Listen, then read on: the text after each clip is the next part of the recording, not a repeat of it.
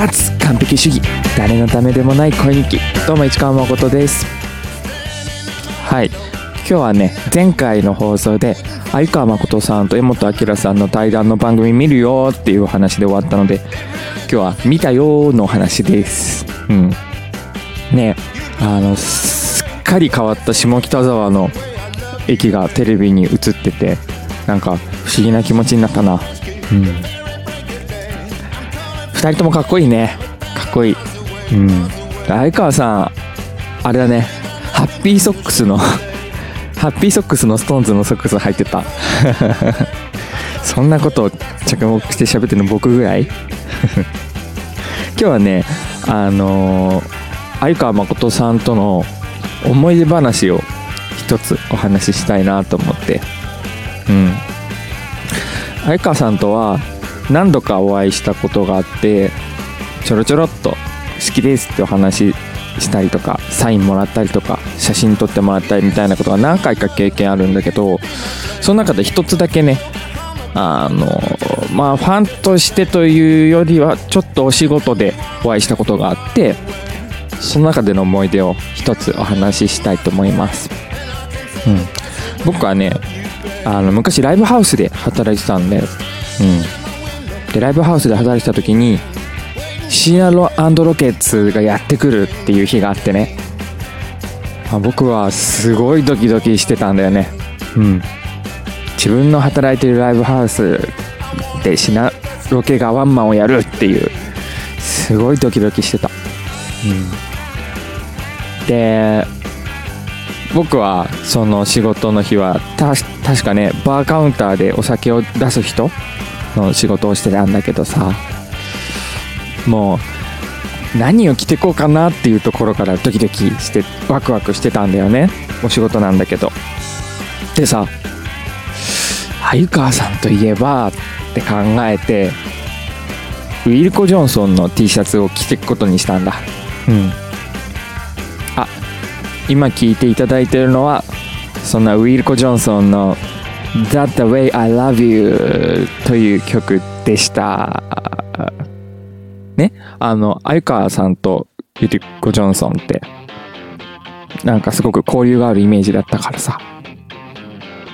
でウィルコ・ジョンソンの T シャツを着てくことにしてしたってとこまでまあ納得してもらえるんじゃないかなって思うんだけどその僕のも唯一持ってたウィルコ・ジョンソンの T シャツがすごいブカブカな T シャツだったんだよね。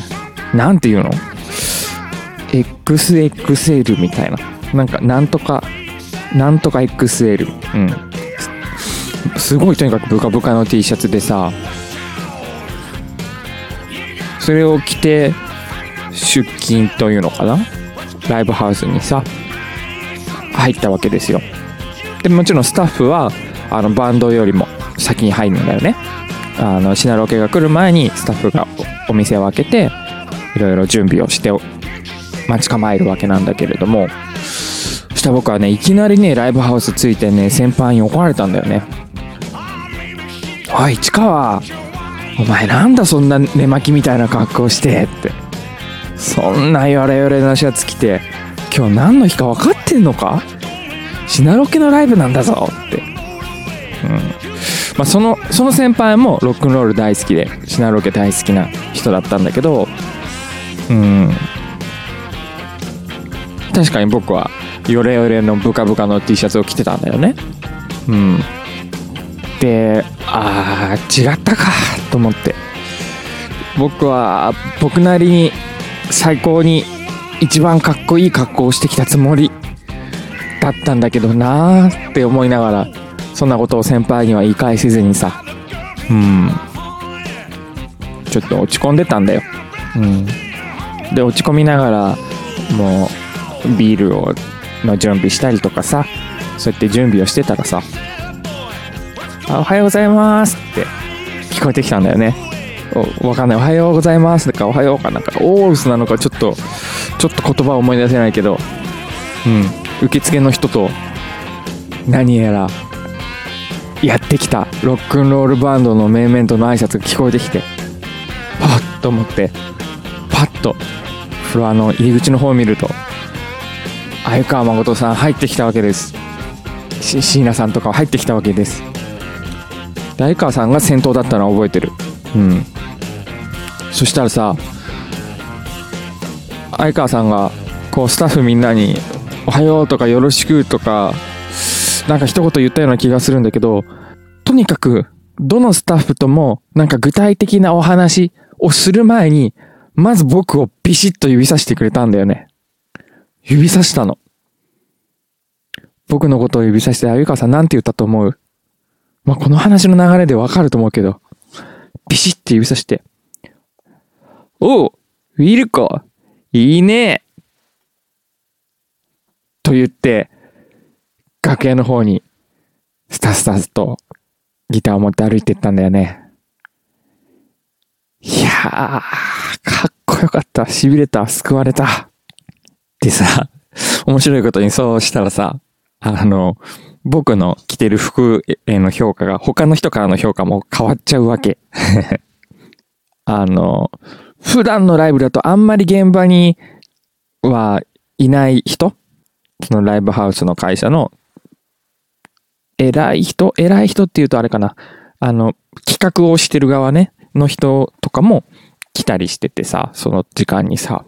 で、そのやりとりを見てたからさ、相川さんたちがみんな楽屋に入った後、そういう先輩方がさ、あ、まこちゃん、いいシャツ着てるね。って言うわけ。うん。なん、なんて言うんだろう。空気が手のひらを返したって感じ？あの、手のひらを返すっていうとなんか悪いイメージあるけど、その誰かが僕に対して嫌なことをしてきたのがどうなったとかじゃなくてね、その空気だよね。